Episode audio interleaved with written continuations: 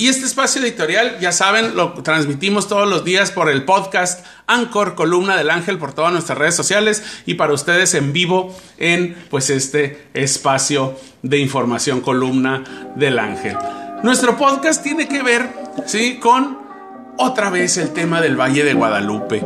De nueva cuenta, la polémica por la vocación agrícola del Valle de Guadalupe se avivó este pasado fin de semana con la presentación y cancelación de uno de los conciertos de Cristian Nodal, un famoso cantante del género regional mexicano, o mejor dicho, el señor eh, esposo o novio lo que sea de la artista Belinda, ¿verdad? En este caso, aunque algunos medios hicieron lo propio en sus titulares, la denominada devastación forestal o ecocidio cometido por la empresa AMP, organizadora de eventos masivos, fue lo que justificó las protestas de los pobladores y productores del Valle de Guadalupe que salieron desde el viernes, desde el viernes algunos se plantaron todo el día y la noche para el sábado seguir manifestando su inconformidad.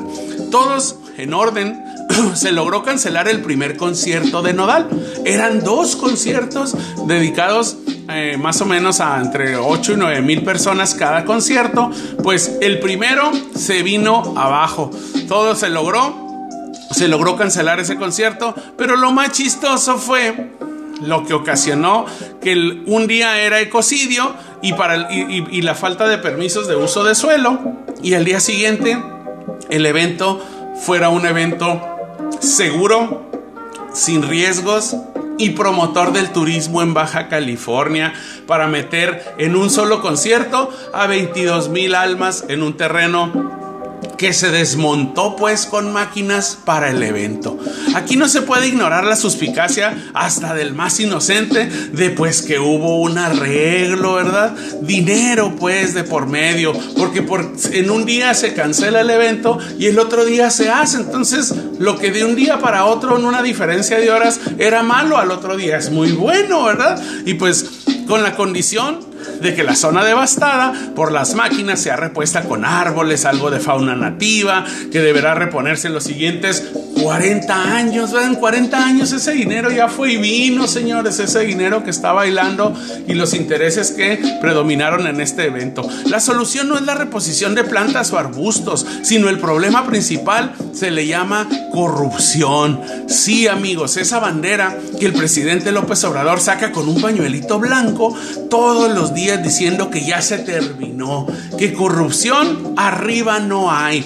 Hace dos meses la delegación de Profepa en Baja California, que estaba ahí en Rosarito, sí, esa que se supone que protege el medio ambiente, en Rosarito, Tijuana y Ensenada, pues ¿qué creen? La desmontaron y trasladaron todo el inmueble a Mexicali, es decir, todo el corredor turístico de playa, Rosarito, Tijuana, Ensenada, ya no hay Profepa. Los empleados les pagaron dinero para que el que quiera se va. Es decir, lo liquidan porque no le conviene y el que quiera puede ir a Mexicali todos los días con gasolina pagada por el gobierno. Hágame usted el favor, quitan una oficina por la supuesta austeridad republicana y de todos modos gastan el doble pagándole carro y gasolina a los empleados el que quiera seguir trabajando. Esto, amigos, es corrupción, ¿verdad? Los empleados o se van liquidados o les dan dinero para trabajar a distancia o que vayan a Mexicalo todos los días con riesgo de accidentarse. Esto es corrupción. Decisiones de este tipo es total ineptitud. Corrupción no es nada más robarse algo que a uno no le corresponde. Corrupción es contratar o alquilarse para desempeñar un puesto para el cual uno no está apto. Eso es ser corrupto.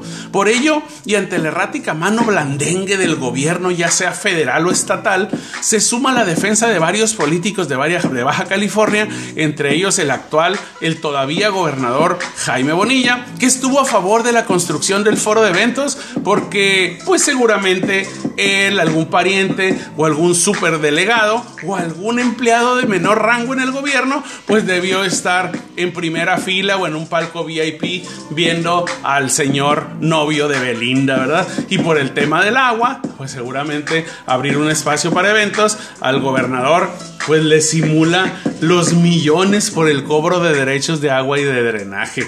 Ahí está pues la política de la cuarta transformación que cada mañana se cacarea en, los estados y se les pasa pues que en otros lugares de la República pues esa famosa barredora de escaleras de arriba para abajo pues no está funcionando. Entonces, esa es pues eh, la cacareada eh, honestidad que hoy se pasaron por el Valle del Triunfo, ¿verdad? Valle de Guadalupe sigue en boca de México. Amigos, ahí está el espacio editorial de hoy. Muchas gracias eh, por seguirnos. Muchas gracias a las personas que están en vivo y a las personas que nos siguieron en nuestro podcast. Pues también vamos a un intermedio musical.